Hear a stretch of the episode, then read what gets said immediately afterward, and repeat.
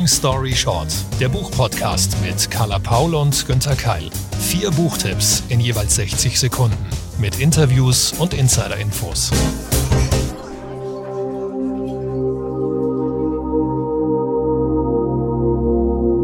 Alles neu macht 2022. Herzlich willkommen bei den neuen Folgen von Long Story Short. Wir sind zurück mit Literatur und nachdem wir, glaube ich, alle ziemlich anstrengende zwei Jahre hinter uns haben, dachten wir uns, wir besprechen heute mal Bücher, die uns stärker machen, die uns Kraft geben, Hoffnung, Mut, Motivation, Inspiration. Und wie nennt man dieses Genre eigentlich? Günther, was hältst du denn von Büchern rund um das Thema Selbstoptimierung? Gar nichts, ganz spontan gar nichts. Carla, hallo, es freut mich total, dich zu hören. Aber da muss ich jetzt gleich dazwischen gehen und sagen, nee, Selbstoptimierung, damit verbinde ich immer so diesen Druck, ja, also dieses immer auf Konsum, auf Karriere, auf Aussehen, alles muss noch schöner, besser werden. Ich finde eigentlich so, Selbsterfahrung, Selbstentwicklung, Selbstentfaltung viel schöner. Und von daher würde ich sagen, den Satz, den du schon vorhin erwähnt hast, Bücher, die uns stärker machen, das ist irgendwie das finde ich trifft's total für diese Folge. Und schon bei der Vorbereitung habe ich gemerkt, dass mich das motiviert, die Bücher, über die wir gleich sprechen werden, und dass es mich, ja, ich glaube sogar wirklich stark macht. Aber Carla, sag mal, ich muss dich gleich noch was fragen. Du hast mich ja meilenweit überholt mit deiner digitalen Auszeit. Ich habe gerade mal drei Wochen geschafft zum Jahresanfang. Du machst immer noch, bist mittendrin, insgesamt drei Monate. Ja, 100, 100 Tage sind sogar tatsächlich ein bisschen mehr als drei Monate.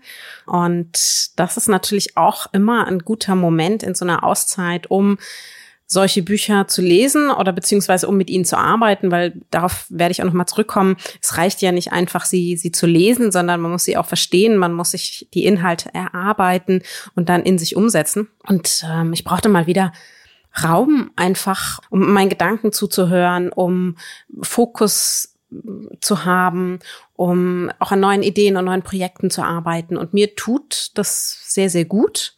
Ich glaube, so wie grundsätzlich Pausen einfach gut tun, erst recht in unserer sehr, sehr schnellen Zeit.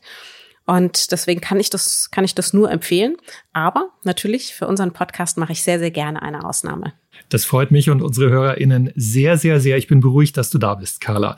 Also, wir wollen die Bücher, die stark machen, in den Mittelpunkt stellen. Das heißt aber, das sind diesmal keine fiktiven Welten. Die lieben wir ja auch, aber wir wollen schon so an der Realität bleiben, ganz praktisch sein. Carla, wie machst du das? Liest du mehr, als du dann umsetzt? Oder wie funktionieren diese Bücher bei dir? Genau, also natürlich können Romane auch stark machen. Das, das ist kein Problem. Wir dachten nur eben, wir wollen einfach mal ganz viel Literatur vorstellen, die uns, die uns im Sachbuchbereich geholfen hat, sozusagen in einem bestimmten Genre, das sich gern so im, nennt sich oft Selbsthilfe im, in, in der Buchhandlung. Wir wollen das ein bisschen anders nennen, weil da auch einfach so viel, sagen wir es wie es ist, Bullshit erscheint. Und ich finde das ganz schön schwer für jemanden, der sich damit nicht auskennt oder nicht eben auch schon eine gewisse Reise damit gemacht hat, sich da zurechtzufinden. Und ich werde immer wieder nach Empfehlungen gefragt und finde das auch richtig, weil man natürlich auch gerade in diesem Bereich am ehesten auf jemanden vertraut, der sagt, was hat dir denn vielleicht damit schon geholfen? Ich finde es auch toll, dass wir inzwischen in einer Gesellschaft leben, in der wir so offen darüber sprechen können, wo wir sagen können, ich habe Probleme mit Emotionen jeglicher Art oder mit der Verarbeitung von Vorgängen. Und da können Bücher eine von vielen Hilfen sein.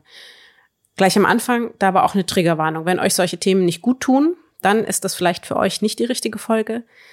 Und Bücher können in diesem Fall ein Angebot sein für einen vielfältigen, ich sag's gern, so Erste-Hilfe-Kasten in seelischen Notfällen. Aber immer dann, wenn euch das zu sehr weh tut, wenn ihr merkt, ihr kommt da mit der Arbeit, mit der Literatur nicht weiter oder auch wenn ihr irgendwie, also wenn, wenn sich da was öffnet und ihr merkt, ach, das, also da geht's wirklich an Traumata jeglicher Art, dann bitte professionelle Hilfe holen ähm, einbeziehen, auch wenn das natürlich schwierig ist. Aber ähm, Bücher können auch eben nur sozusagen auf eine gewisse Art mit euch sprechen. Sie können sogar etwas falsch machen, wenn es da ähm, vorher psychische Schäden jeglicher Art gibt. Also mit Vorsicht zu genießen, hört uns einfach in Ruhe zu, packt euch raus, was euch gut tut. Und ähm, natürlich sind wir wie immer auch im Nachhinein für eure Nachrichten jeglicher Art erreichbar. Das wollte ich nur vorne ab, weil mir ist das immer sehr, sehr wichtig. Es wird oft immer so getan, als ob einfach jedem, je, und dann liest man das Buch und dann geht's einem besser und das ist ein, so ist das einfach nicht. Wenn man sich schon sozusagen mit Arbeit, mit der Seele oder ähm, jetzt in, in dem einen Buch, das ich auch vorstellen werde, dann nennt es der Autor Herzensschule. Das klingt weit kitschiger, als es eigentlich ist. Für mich ist es Arbeit, die sich lohnt, die echt gut tut, aber die eben auch tatsächlich Arbeit ist. Und das wird oft unterschätzt, gerade in diesen, in diesen konsumbelasteten Instagram-Welten. Da wird immer so getan, als ob Achtsamkeit und Therapie und all das Persönlichkeitsveränderung jeglicher Art, als ob das so ein, man kauft sich was und dann ist es damit erledigt. Aber Bullshit. Also wirklich überhaupt nicht. Das heißt, diese Bücher, die sind ein Angebot und die richtige Arbeit, die muss dann mit euch stattfinden oder mit eurer Familie und den Freunden oder einem Therapieplatz, was auch immer. Ähm, aber das, also, das finde ich schon ganz, ganz wichtig am Anfang auch noch dazu zu sagen. Ne? Wie geht dir das? Ja, absolut, Carla. Ganz wichtige, ganz entscheidende Differenzierung. Genau, das sollten wir unbedingt äh, mit Ausrufezeichen versehen. Und ich finde aber, wir haben Bücher und AutorInnen rausgesucht, bei denen das sowieso der Fall ist, dass die selbst auch auf dem Boden bleiben und gar nicht so in diese Welten abdriften, in denen man sonst irgendwas verspricht. Ich, ja, genau. Was mich immer nervt, ist dieser neoliberale Bullshit, dieses alles, alles wird gut Du musst nur positiv genug denken und dann, dann wird es schon. Und an allem, was dir dann sonst zustößt und strukturelle Benachteiligung und Krankheiten, was auch immer, bist du dann schuld, nur weil du nicht positiv genug an was auch immer geglaubt hast. Also ähm, das ist es nicht. An solche, solche Bücher finden wir auch nicht gut. Mit solchen haben wir auch nicht gearbeitet.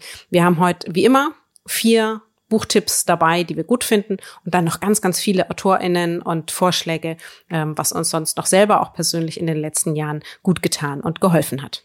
Ich freue mich jedenfalls richtig auf diese Folge, Carla, und du hast auch schon ein Zitat für uns. Sehr, sehr gerne. Du hast dich verändert, sagten frühere Freunde manchmal, augenscheinlich, um mich zu verletzen. Ich hatte jedoch viel mehr Angst davor, ganz der Alte zu bleiben. Sehr schön finde ich dieses eben verändern oder nicht oder so bleiben, wie man ist. Ja, Carla, wie ist das jetzt bei dir so mitten im Social Media Break? Hast du dich schon verändert? Also ich fände furchtbar, wenn nicht. Ähm, ich wäre, glaube ich, persönlich beleidigt, wenn mich Menschen nach mehreren Jahren wieder treffen und sagen, ach, du bist ja noch ganz die Alte. Für mich besteht das Leben aus Wachstum, aus Veränderung. Ich möchte morgen immer besser sein als heute nicht im Sinn von Optimierung, sondern im Sinn von eben Wachstum, dazulernen, besser werden in, in vielen Bereichen. Und deswegen, für mich ist das was Gutes. Ich gehe das auch aktiv an und mir macht das auch immer richtig Lust. Also ich lerne gerne. Wenn, wenn ich mal mit was äh, fertig bin und sage, okay, jetzt kann ich das, bin ich schon wieder auf der Suche nach was Neuem, das ich angehen kann, wo ich sage, ach, darauf hätte ich noch Lust. Und, und hier muss ich noch mal ran, auch bei inneren Baustellen. Bewundernswert, ja, dass du das so machen kannst. Ich würde sagen, um mal so ein kleines, wirklich nur ein kleines Plädoyer für das Alte äh, hier zu halten, man darf schon auch ein bisschen der oder die Alte bleiben. Ich glaube, das ist ähm, auch ganz normal. Das hast du ja jetzt auch gar nicht behauptet, dass du komplett weg willst von dem, was du vorher warst.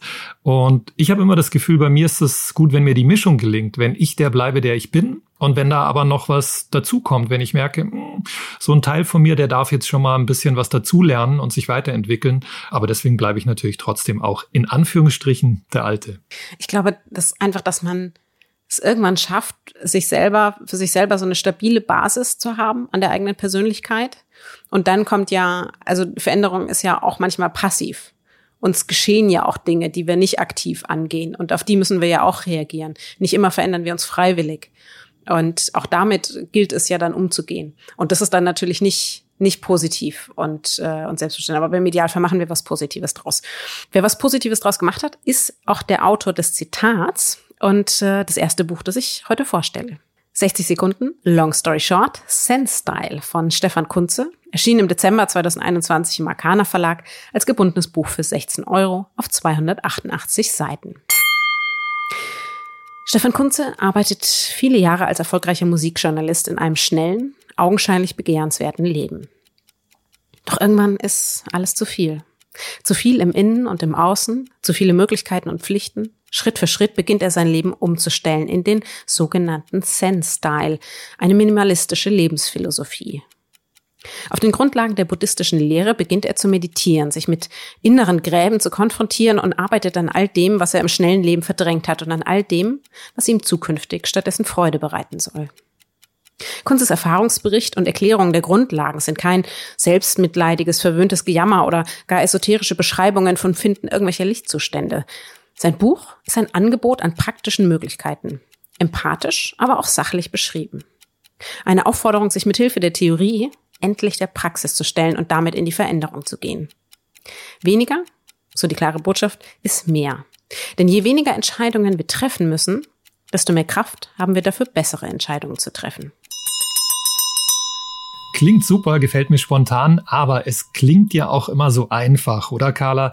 Die Seele retten durchs Nichtstun, aber so einfach ist es ja gar nicht. Nee, das ist es eben. Also wer sich schon gerade so dieses sich man hat vielleicht Panikattacken, irgendwelche Ängste, man, es läuft nicht so gut und man versteht nicht warum. Und irgendwann kommt man vielleicht an einen Punkt, so ging es auch Stefan Kunze, wo man merkt, ich muss, ich muss was tun, ich muss daran, ich muss das bearbeiten, sonst quält mich das immer mehr.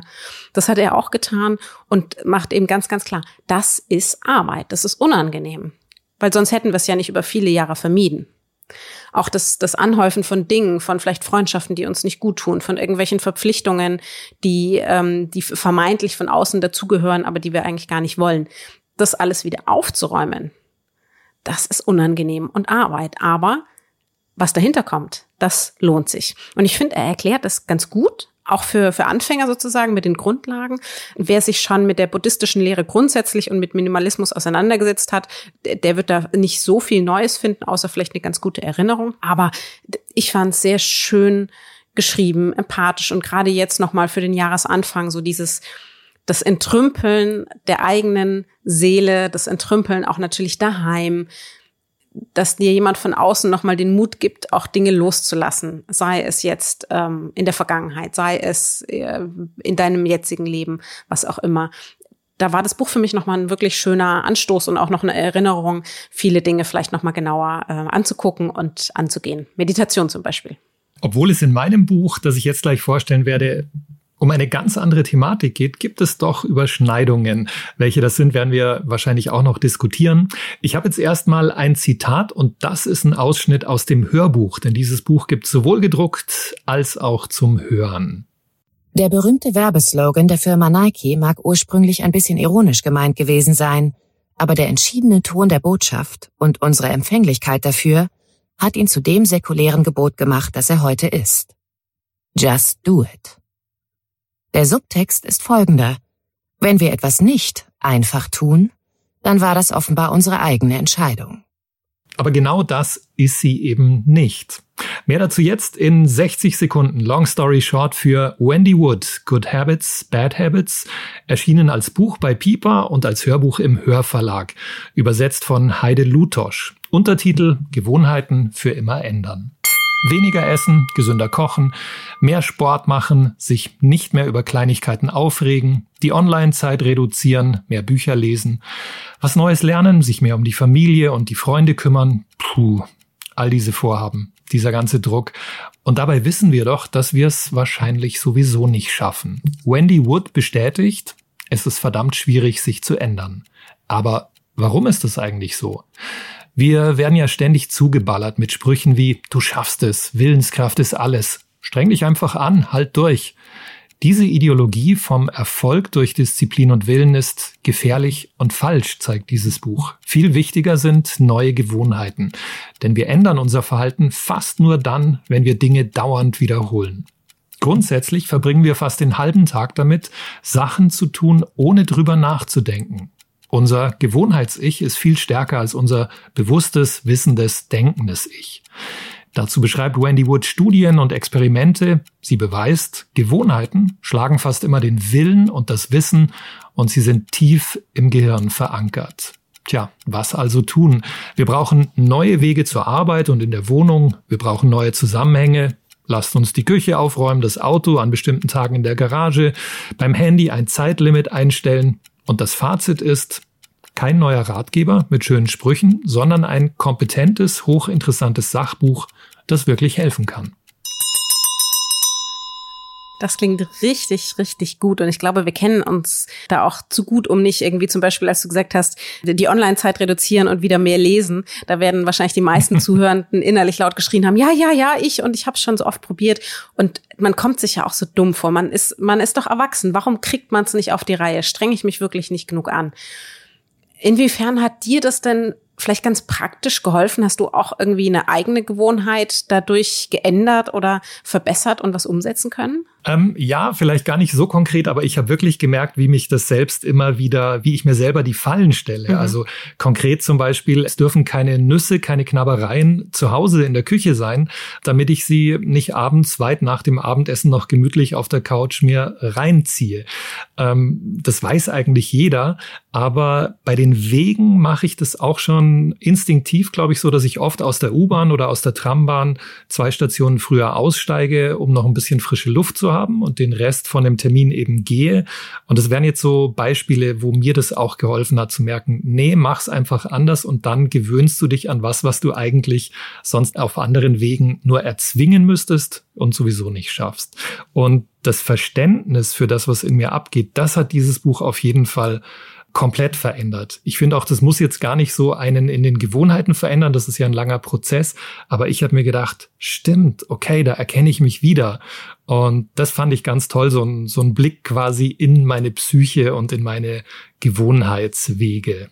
Es ist so, dass sie dann auch das dementsprechend aufklärt, dass man, glaube ich, auch sich gar nicht mehr so schuldig fühlt, weil es liegt eben nicht an uns, dass wir viele Dinge nicht schaffen oder uns so verhalten, wie du sagst. Zum Beispiel, wenn da natürlich ein Berg an Süßigkeiten liegt, ist es ganz natürlich, dass der Körper sagt, zack, her mit. Mhm. Und es braucht Arbeit zum Beispiel, dass man sich nicht zu viel vornimmt und dann natürlich scheitert, sondern das lieber in kleine Bausteine unterteilt, Ziele konkret benennt dass, dass man auch sieht, wie hängt das denn vielleicht auch mit den eigenen Glaubenssätzen zusammen. Und da merke ich, je mehr ich mich in Achtsamkeit übe, und da bist du ja auch, weiß ich, ein Typ, der eben deswegen auch sehr gerne in der Natur ist und sehr viel Ruhe braucht, um, um sozusagen mehr Qualität in den Moment zu bringen. Je mehr ich mich konzentriere, und dann in dem Moment, wo praktisch so Schuldgefühle vielleicht kommen oder wo ich es mal wieder nicht geschafft habe, genauer hinzugucken und zu denken, okay, was ist denn an dem Tag passiert? Warum hat es diesmal nicht geklappt? Und dann wird man nicht nur eben, merkt man, woran liegt's und kann es aufheben, sondern man wird auch, finde ich, viel liebevoller mit sich selbst. Und da hilft mir oft der wissenschaftliche Kontext dahinter, um zu verstehen, ah, okay, kann ich gar nichts dafür, wenn ich mir am Tag 25 Aufgaben gebe und dann wundere ich mich, dass ich nicht alles schaffe, aber die Wissenschaft sagt, nach fünf Aufgaben hast du schon gar keine Ressourcen mehr. Klar, ne? Ganz, ganz wichtiger Punkt, den du da erwähnt hast. Und vielleicht nur ein konkretes Beispiel noch. Wendy Wood sagt zum Beispiel auch, wir können nicht ignorieren, dass Lebensmittelkonzerne, das ganze Industrien ah, ja. daran arbeiten, uns ähm, die Dinge wirklich reinzudrücken über Werbung, über Marketing, über PR. Und das finde ich auch schön, dass sie sagt, Leute, es liegt schon an euch auch, aber ihr müsst auch nicht alles können und ihr könnt es eben auch von alleine nicht, weil andere wollen euch schwach machen. Das ist eine richtige Industrie und das fand ich auch schön, dass sie klare Worte spricht und nicht uns irgendwie was vorgaukelt. Wo kommt sie denn als Autorin eigentlich her? Ist sie selbst Wissenschaftlerin oder war das einfach was, was sie auf ihrem eigenen Weg rausgefunden hat? Sie ist tatsächlich Sozialwissenschaftlerin, außerdem Psychologin und Professorin für Psychologie und Wirtschaft und ähm, kommt aus England. Sehr gut. Good Habits, Bad Habits von Wendy Wood. Ich habe dich ja schon angesprochen, Günther. Ich kenne dich sowohl in der Arbeit als auch privat als sehr, sehr achtsamen Menschen. Du machst Yoga, du bist viel in der Natur unterwegs, du legst, du kannst jederzeit äh, einspringen, aber aus meiner Sicht Wert auf ein sehr sinnvolles, sinnstiftendes Leben mit, mit Ruhepausen und gesunder Ernährung. Bist du diesen Weg eigentlich schon immer gegangen? Teilweise sicher und das habe ich meinen Eltern zu verdanken. Ich bin ja ein Wohnblockkind, also ich bin komplett ohne Garten aufgewachsen, immer irgendwie im vierten oder fünften Stock von irgendwelchen zehnstöckigen Wohnblocks. Und ähm, da war es meinen Eltern zum Glück unglaublich wichtig, dass wir rauskommen. Also ich habe eben, ich glaube, einen großen Teil meiner Kindheit und Jugend habe ich auf dem Fahrrad an der frischen Luft, an der Isar und am Starnberger See verbracht mit Kumpels. Von daher ist die Prägung einfach da gewesen und ähm, so hat sich dann einfach auch das geformt. Aber konkret geantwortet auf deine Frage, Es gab auch noch mal einen Break, so vor 13, 14 Jahren war das eine, eine schlimme Zeit eigentlich. Es gab eine Trennung, es gab eine furchtbare Krebsdiagnose und da habe ich schon noch mal genauer auf mich geguckt, ähm, was kann ich anders machen, was will ich anders machen und bin eigentlich mehr zur Achtsamkeit gekommen und habe festgestellt, dass da schon noch Potenzial ist bei mir. Also ich dachte ja vorher schon, es wäre ein balanciertes Leben, ähm, wo ich auf mich schaue. Aber das hat mir sehr geholfen. Also da gab's also doch einen Moment, der sehr wichtig war und in dem ich nochmal vorangekommen bin. Wie, wie ist das bei dir? Auch ähm, chronologisch und aufbauend? Ich glaube, ganz ähnlich wie bei dir. Also war auch meine Eltern haben auch sehr darauf geachtet, dass ich sozusagen mit der Natur in halbwegs Einklang auf, aufwachse. War ja auch sehr, sehr viel am, am Meer und war auch immer ein Kind, das sich schon immer sehr gut allein beschäftigen konnte und, und gerne alleine war. Also das Problem, was dann da viele haben, äh, grundsätzlich mit dem sich selber aushalten, hatte ich nie. Ich habe immer versucht, mir selber sozusagen ein, ein gutes Zuhause zu sein und in halbwegs Balance mit der Natur zu sein.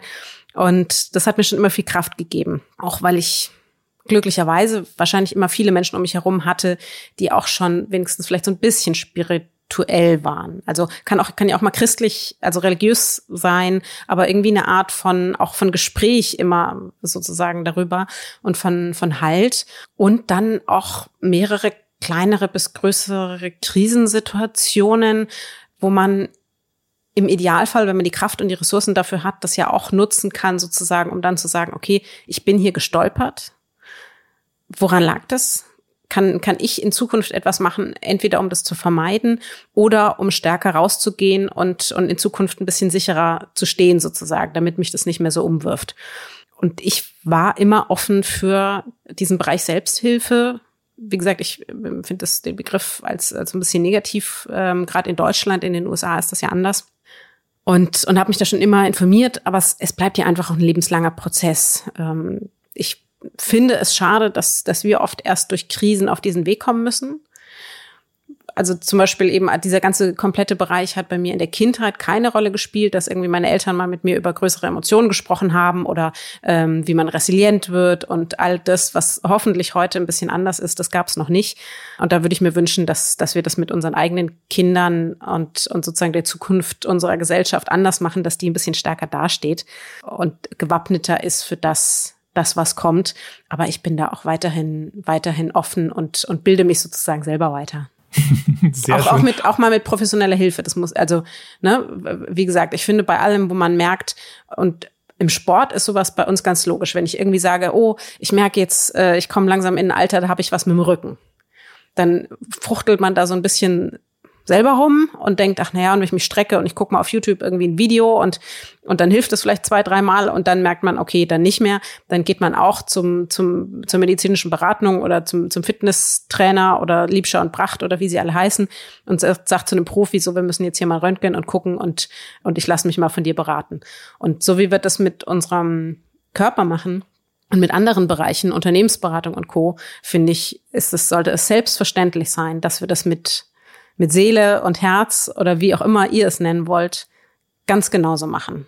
Und, und dieses Tabu, das ist nicht mehr ganz so groß wie früher, aber da müssen wir auch äh, weiterhin ran. Das muss weg. Es tut sich ein bisschen was, du hast recht, aber es kann sich noch viel mehr tun, genau dass man weiß, Hilfe holen bei Therapeuten, Psychologen, Coaches, wem auch immer, das, das lohnt sich. Und ich finde auch, diese Thematik muss in die Schulen, es muss an die Universitäten und dann würde, glaube ich, die Gesellschaft auch davon profitieren. Aber Carla, du hast ja noch ein Buch, auf das bin ich jetzt gespannt. Genau, ähm, tatsächlich auch ein, ein Mensch, ein Mann, der über eine Krise in die Veränderung ähm, kam und zu seinem neuen Leben und Job als Achtsamkeitslehrer und klar, Autor.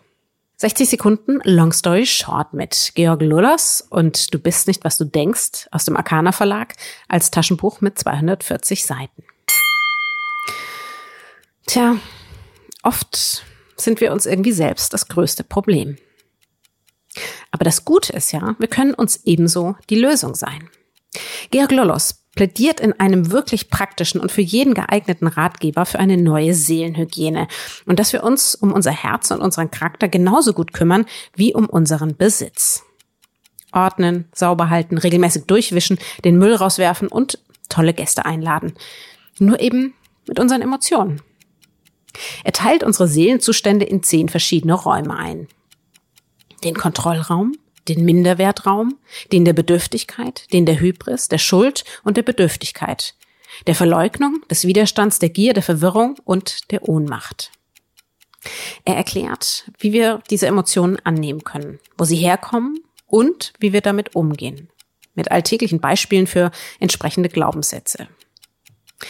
Er schreibt sozusagen eine praktische Anleitung für den inneren Hausputz. Klug, empathisch, zum sofort loslesen und dann besser leben. Finde ich ja eine grandiose Idee, das in Räume einzuteilen. Wirklich toll. Und du sagst jetzt sofort loslesen und besser leben. Und da muss ich jetzt einen ähnlichen, naja, nicht vielleicht Einwand, aber eine Frage an dich bringen, wie beim letzten Buch, was du vorhin vorgestellt hast. Das klingt ja jetzt ziemlich einfach, fast schon wie so ein Diätbuch. Also koche ich einfach anders, dann äh, werde ich anders. Ähm, aber wir haben ja schon angedeutet, das ist auch in seinem Fall natürlich ein Prozess, von dem er erzählt. Total.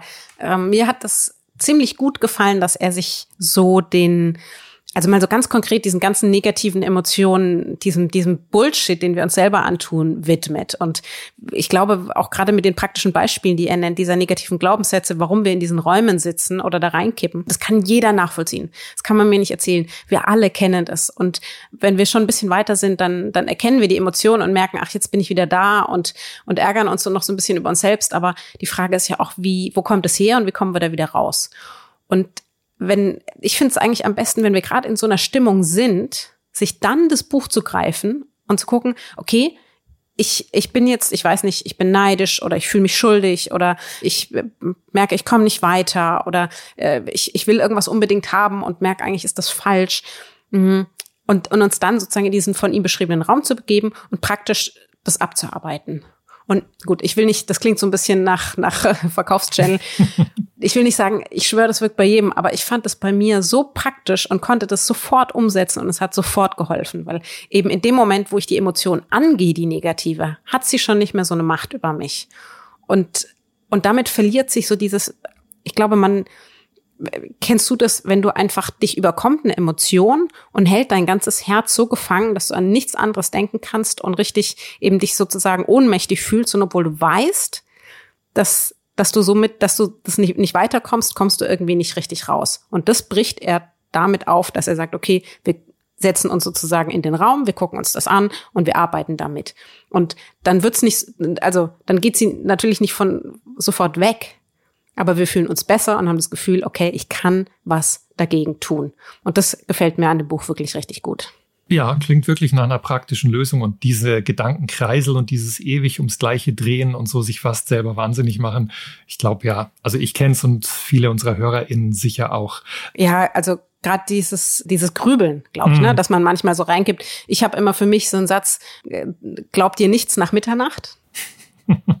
Und sowas zum Beispiel ist, ist äh, passt auch ganz gut zu dem Buch. Ich würde es eher so als praktischen Werkzeugkasten für den seelischen Notfall sehen. Aber natürlich, gerade wenn es einem gut geht, kann man es auch schon schon durchgucken und sehen, wie wie greife ich dem dem vor. Jetzt nicht gut genug, um eine Therapie zu ersetzen, aber vielleicht um sie zu begleiten, vielleicht um dem vorzubeugen. Also ich hoffe, es ist für euch auch was dabei. Und falls das schon jemand kennt, weil das ist ja mein Backlist-Tipp heute, es erscheint auch gerade das neue Buch von äh, Georg Lulus, das heißt Halt finden in sich selbst. Sehr gut. Ich habe auch noch einen Backlist-Tipp und die Autorin kennst du, Carla Brene Brown. 60 Sekunden Long Story Short für Verletzlichkeit macht stark, wie wir unsere Schutzmechanismen aufgeben und innerlich reich werden. Erschienen bei Goldmann, übersetzt von Margarete Rando-Tesch. Oh Mann, es gibt so viel, vor dem wir uns fürchten und schämen und wir leben in einer Kultur des Nicht-Genugseins. Wir sind nie gut genug, dünn genug, klug genug, sicher genug, erfolgreich genug und, und, und. Und diese Unsicherheit und Verletzlichkeit versuchen wir meistens zu verstecken. Brené Brown will aber genau das Gegenteil. Sie möchte, dass wir über unsere Versagensängste sprechen über unsere Scham, über all das, wovor wir uns fürchten. Denn dann passiert meist etwas Wunderbares. Aus Verletzlichkeit können Liebe, Zugehörigkeit, Freude und Kreativität entstehen. In diesem Buch zeigt die Sozialforscherin zunächst, dass Scham universell ist, ja, eine der ursprünglichsten Emotionen, die wir erleben. Ihre Studien und eigene Erfahrungen beweisen schließlich, wenn man die Scham in Worte fasst, schwindet ihre Wirkung und sie sorgt dafür, dass engere Verbindungen entstehen. Brown erzählt sehr persönlich, offen und frei, aber auch wissenschaftlich fundiert und kompetent. Eine sympathische Frau mit einer wichtigen Botschaft. Und ich kann nur sagen, lasst uns mit unseren Unvollkommenheiten offen umgehen. Es lohnt sich. Ich liebe Brené Brown. Also hättest du sie nicht genommen, ich hätte sie vorgestellt, auf jeden Fall. Sie ist ganz großartig. Ich habe von ihr das Motto sozusagen der, der grenzenlosen Empathie übernommen und dass ich mir bei vielen Entscheidungen immer die Frage stelle, handle, denke, fühle ich jetzt aus Liebe oder aus Angst? Und sie war mir da auch schon eine sehr, sehr gute Wegweiserin. Und ja, aber ehrlich gesagt, das mit der Scham bereitet mir immer noch ein bisschen also da muss ich auch bei mir noch mal noch mal ran. Ähm, sie vertritt da ja auch die These der sogenannten Schamresilienz. Kannst du mal erklären, was was genau ist das? Mhm das ist wirklich ohne Angst mit ihr umzugehen mit der Scham. Also sie verstehen und erkennen und so ist auch das Buch aufgebaut. Was ist das eigentlich? Wann erlebe ich das an mir? Aber dann, sie nennt das die Hand ausstrecken und die eigene Geschichte mit anderen teilen. Also darüber sprechen, genau diese Mauer, diese Hürde überwinden und dann wird man schamresilient. Dann denkt man sich, ja, mein Gott, äh, mir doch egal. Früher habe ich mich geschämt, jetzt wissen halt die anderen, dass ich nicht perfekt bin, ähm, dass ich meine Macken habe. So what? Und das finde ich eigentlich sehr, sehr befreiend und ich finde, ich habe das wirklich selbst auch erlebt in den letzten Jahren. Sobald ich mal in bestimmten Punkten die Scham abgelegt habe, habe ich gemerkt, wow, jetzt werden die Freundschaften noch besser. Mhm. Also ich kann es nur empfehlen. Offen darüber zu, zu sprechen und zuzugehen. Gerade sie, Brené Brown, jetzt muss man auch dazu sagen, auch sie ist ja tatsächlich eine, eine große Fachfrau. Also sie ist, glaube ich, eben auch selber Wissenschaftlerin und unterfüttert das Ganze nochmal mit, mit wissenschaftlichen Fakten. Ganz genau, sie ist Professorin, sie ist ähm, Sozialwissenschaftlerin und du weißt sicher auch, Carla, du hast den TED Talk von ihr sicher auch gesehen, die Kraft der Verletzlichkeit, der ist schon über zehn Jahre alt. Aber auch den schaut ihn euch an, wenn ihr ihn noch nicht geguckt habt, ist über 23 Millionen Mal schon runtergeladen worden. Das war übrigens auch meine Tür zu Brené Brown. Da wirkt sie auch so sympathisch und überzeugend. Das führt zu ihr. Und offen eben. Und wir merken, dass da dann eben doch tatsächlich diese ganz großen, wichtigen Verbindungen entstehen, wenn wir uns öffnen. Und ich mag an ihr, dass sie eben negative Emotionen anerkennt und dafür plädiert, dass wir das auch tun. Wir werden niemals ein Leben haben ohne negative Emotionen. Nie ohne Scham, ohne Schuld, ohne Trauer, ohne Angst, ohne Leid leben. Das geht nicht. Die haben auch alle seine Berechtigung für all das, was uns angetan wurde, was wir uns selber antun, was uns noch zustoßen wird. Aber sie sagt eben, wir können sie sozusagen besser begleiten, wenn wir sie verstehen lernen. Und wie sie das sagt, derart liebevoll, aber trotzdem eben sachlich unterfüttert. Also ich, ich verstehe nicht, wie man kein Fan von Brené Brown sein kann. Es gibt von ihr ganz viele eben kostenlose Videos auch tatsächlich und Reden, wo ihr mal reinhören könnt. Günther hat den TED Talk schon erwähnt. Da gibt's noch viel mehr und dann vielleicht auch ein bisschen was für euch rauspicken. Wir haben gleich noch mehr Buchtipps. Vorher möchte ich aber einen Mann vorstellen, der sich auch in Richtung Scham überwinden entwickelt hat. Ingo Nomsen, der Moderator. Carla, du hast im letzten Jahr auch einen Talk mit ihm gemacht. Ingo ist wirklich ein geborener Entertainer. Er hat beim Radio angefangen. Da haben wir beide uns auch vor ewigen Zeiten kennengelernt dann für das ZDF mehr als 3000 Ausgaben volle Kanne moderiert und 700 Sendungen Hallo Deutschland. Wirklich irre. Dazu Dutzende Fernsehshows. Auch als Schauspieler steht Ingo vor der Kamera, moderiert Veranstaltungen, hat einen eigenen Podcast und ein Stand-up-Comedian Solo-Programm.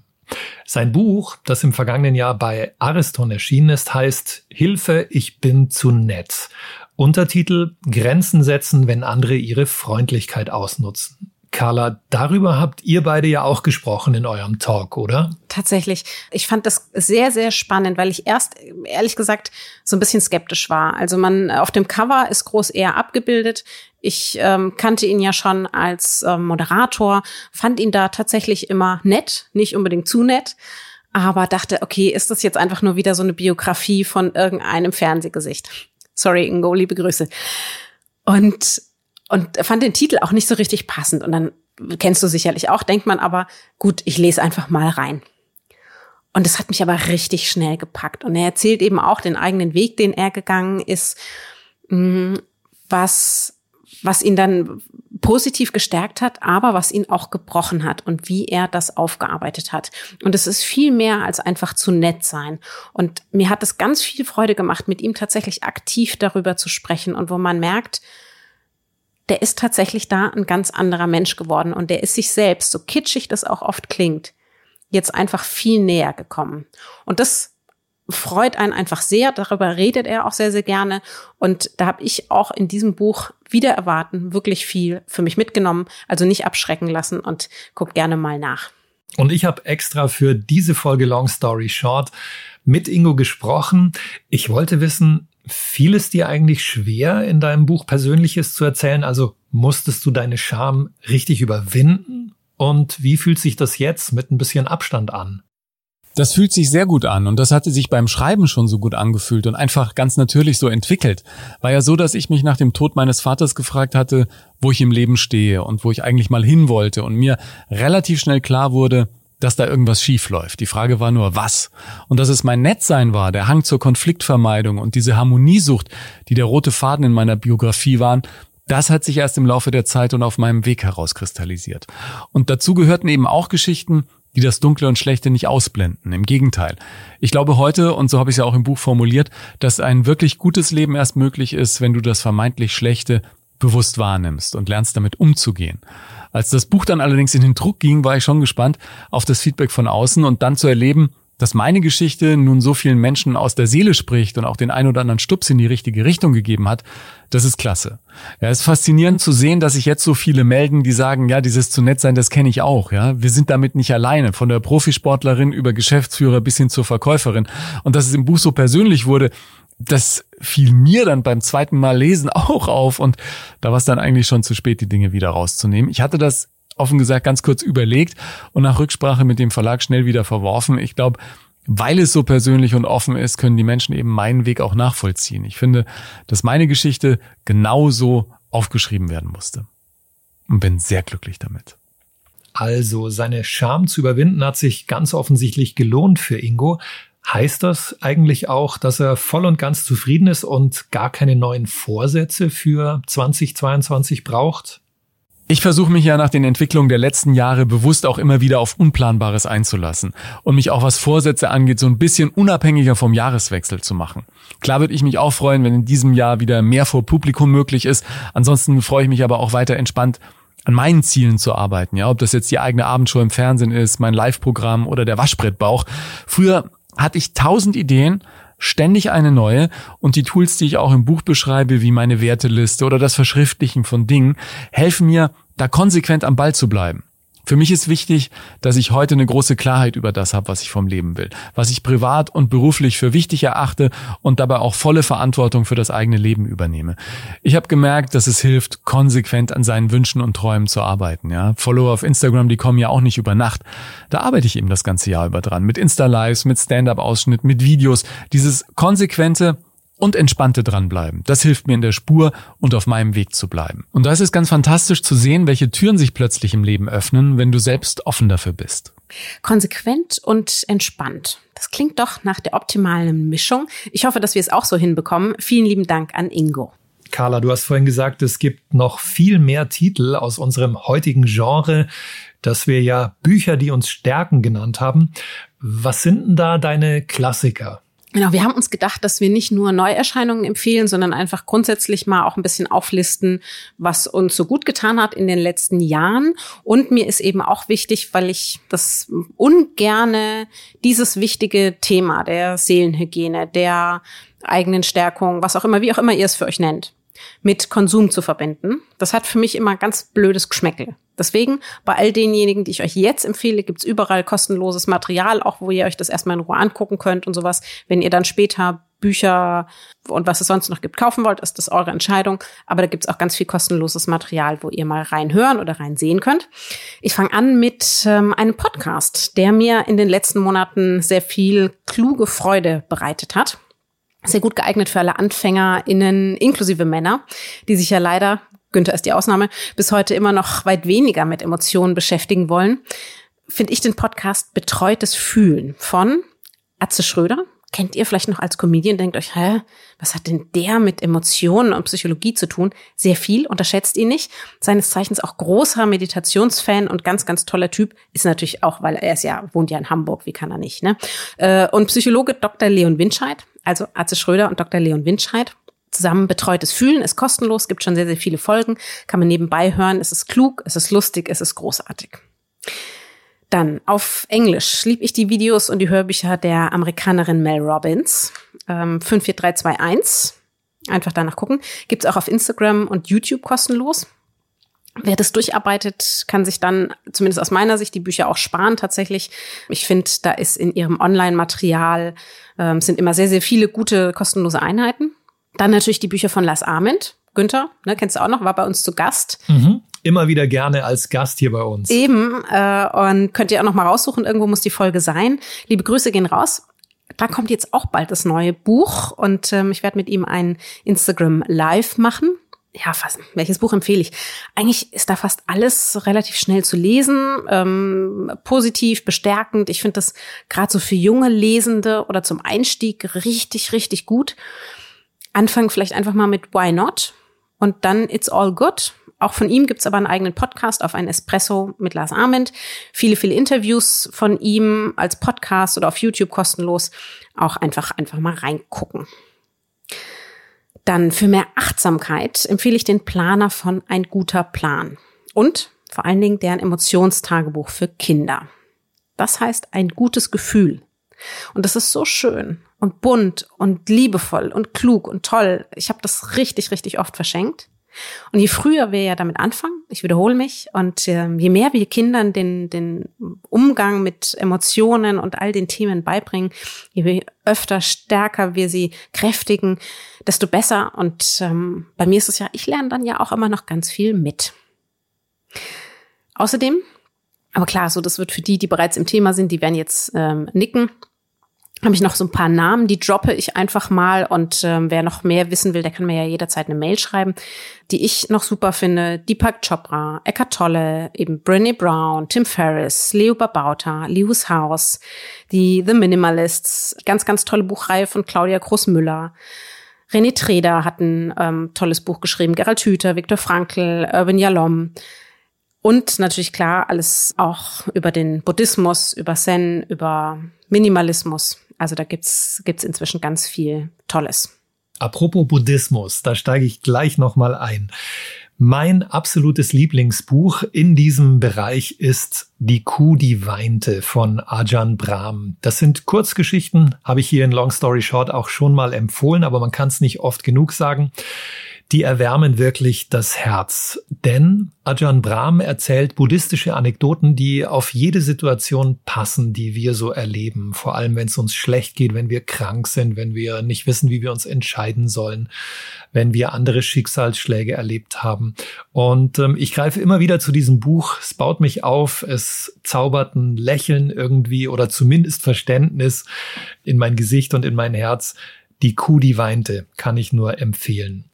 Wenn es noch ein bisschen meditativer sein soll, gibt es ein kleines Büchlein von Jack Cornfield, Meditationen, die unser Herz öffnen. Das steht bei mir auch immer so am Rand und ich greife ab und zu dahin. Ja, und dann auch ganz wichtig, ganz toll und ein bisschen gesellschaftspolitischer, soziologischer, aber auch sehr motivierend, bestätigend und sinnstiftend Rutger Bregmann im Grunde gut. Dieses Sachbuch des niederländischen Soziologen beschäftigt sich mit der Frage, wie sind wir Menschen eigentlich grundsätzlich? Sind wir so böse, wie immer wieder behauptet wird? Also zählt für uns nur Gier, Karriere und Geld? Er zeigt im Rückblick der Geschichte auch und mit neuen Experimenten und neuen Erkenntnissen, wir sind viel besser als unser Ruf. Wir sind empathisch, wir sind sozial und ähm, von wegen nur Egoismus setzt sich durch. Dass eine menschliche, gerechte und ökologische Welt möglich wird, das glaubt man wirklich, wenn man dieses Buch gelesen hat. Also ich empfehle es sehr. Im Grunde gut, das baut richtig auf. Das waren jetzt ganz, ganz, ganz viele Inhalte für euch. Das sind natürlich persönliche Sichtweisen von uns. Das sind persönliche Empfehlungen von uns. Aber wir hoffen, es ist, es war was für euch dabei. Wenn ihr dazu Fragen habt, könnt ihr euch natürlich bei Günther aktuell auch über die sozialen Kanäle, bei mir einfach per, per Mail über meine Webseite jederzeit melden und sagen, ach, ich habe da was noch nicht richtig verstanden und ist das vielleicht auch was für den Bereich und hast du hier noch eine Empfehlung oder uns selber eben auch gerne Empfehlung geben. Da freuen wir uns grundsätzlich, also zu jeder Folge, zu jedem Thema, aber hier natürlich ganz besonders und wenn ihr natürlich vielleicht auch Feedback gebt, ob euch solche Sonderfolgen Freude bereiten. Ganz genau, das war's für heute mit Long Story Short. Alle Links und Informationen zu den bisherigen Folgen sowie natürlich den dazugehörigen Büchern findet ihr auf www.longstoryshort-podcast.de. Ihr wisst, ich muss es immer empfehlen. Zu Risiken und Nebenwirkungen lest den Klappentext und fragt bitte eure LieblingsbuchhändlerInnen vor Ort. Wir freuen uns natürlich über eure Bewertungen und viel Feedback, sowohl auf den jeweiligen Podcast-Plattformen mit Sternchen, Nachrichten, Lob und wenn ihr unseren Podcast und die Bücher darin weiterempfehlt, an alle, die auch Literatur lieben. Ab sofort wieder alle zwei Wochen. Long Story Short. Dieser Podcast ist eine Kooperation zwischen Carla Paul, Günter Keil und der Penguin Random House Verlagsgruppe.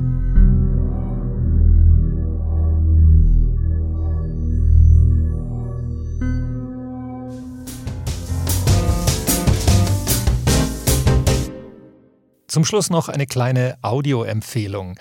Und dafür lasse ich am besten die Podcasterin selbst zu Wort kommen. Hallo ihr Lieben, ich bin Katja Burkhardt mit meinem Podcast Wer einatmet, muss auch ausatmen. Hier führe ich viele Interviews mit Experten aus Medizin, Ernährung, Fitness und Lifestyle, um uns Frauen in den hormongesteuerten 50ern das Leben einfach leichter zu machen. Hört doch mal rein. Wer einatmet, muss auch ausatmen auf Audio Now und überall, wo es Podcasts gibt.